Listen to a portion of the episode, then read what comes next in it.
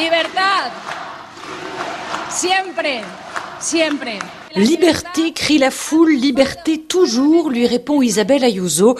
Les premiers mots de la présidente de la région réélue. Liberté, si la foule scande ce mot, c'est d'abord et avant tout parce que la Madrilène a imprimé sa marque lors de la crise sanitaire quand elle a repris la main après la fin de l'état d'urgence dans tout le pays. La présidente de la région a maintenu l'activité économique bien après le printemps terrible 2020 quand le gouvernement prenait toutes les décisions ou presque. Barbara Loyer, politologue spécialiste de l'Espagne et enseignante en géopolitique à l'Université Paris 8 le moment catastrophique où il y a des cercueils dans le palais des glaces de Madrid, c'est pas elle qui est aux commandes. Cette première partie de la pandémie qui a été la plus catastrophique, ça relève pas de ce qu'elle a fait. Et ensuite, vu ce qui s'était passé, elle a construit cette espèce d'hôpital de campagne. Donc il y avait une grande maison de la justice euh, complètement vide, pas vraiment terminée euh, dans la proche banlieue madrilène. Elle a décidé que ça serait l'hôpital de campagne pour accueillir les gens qui avaient la Covid et donc limiter la surcharge des hôpitaux déjà existants. C'est aussi cet esprit de décision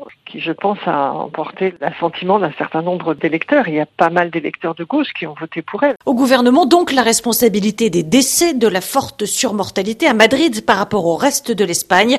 À elle, l'image de la combattante déterminée au vocabulaire concret populiste, trumpiste, disent ses adversaires. Benoît Pellistrandi, historien spécialiste de l'Espagne. C'est surtout la défense de l'art de vivre à la madrilène. Elle a réussi à incarner une identité madrilène, dire que Madrid, c'est une autre Espagne, c'est une Espagne ouverte, multicolore, très accueillante. Et donc, elle a redonné une fierté aux Espagnols en parlant de Madrid. Elle a redonné aussi aux Madrilènes une fierté de Madrid en parlant de l'Espagne. Alors attention, c'est pas de la théorie politique, c'est pas de la philosophie politique, ça prend des caractères extrêmement simples. Les bars ouverts, les restaurants ouverts, mais avec beaucoup de coups d'effet, j'allais dire de gouaille madrilène, elle a réussi finalement à renvoyer ses adversaires dans les cordes. Un restaurateur à Madrid propose même une pizza à son nom, la pizza Madonna Ayuso à la mozzarella. Une performance pour une militante investie par surprise en 2019 pour son premier et court mandat. L'ancienne attachée de presse avait été élue avec le soutien des centristes et de l'extrême droite, deux partis dont elle peut désormais se passer pour gouverner une réussite éclair. Et visiblement, Isabelle Diaz Ayuso ne compte pas s'arrêter là. Message le soir de son élection à ses adversaires et à son parti.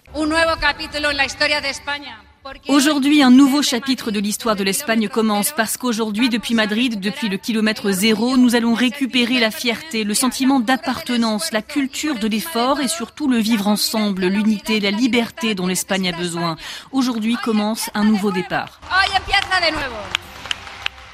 Avec la pandémie, la jusqu'ici inconnue en Espagne a donc fait une éruption fracassante dans le paysage politique espagnol.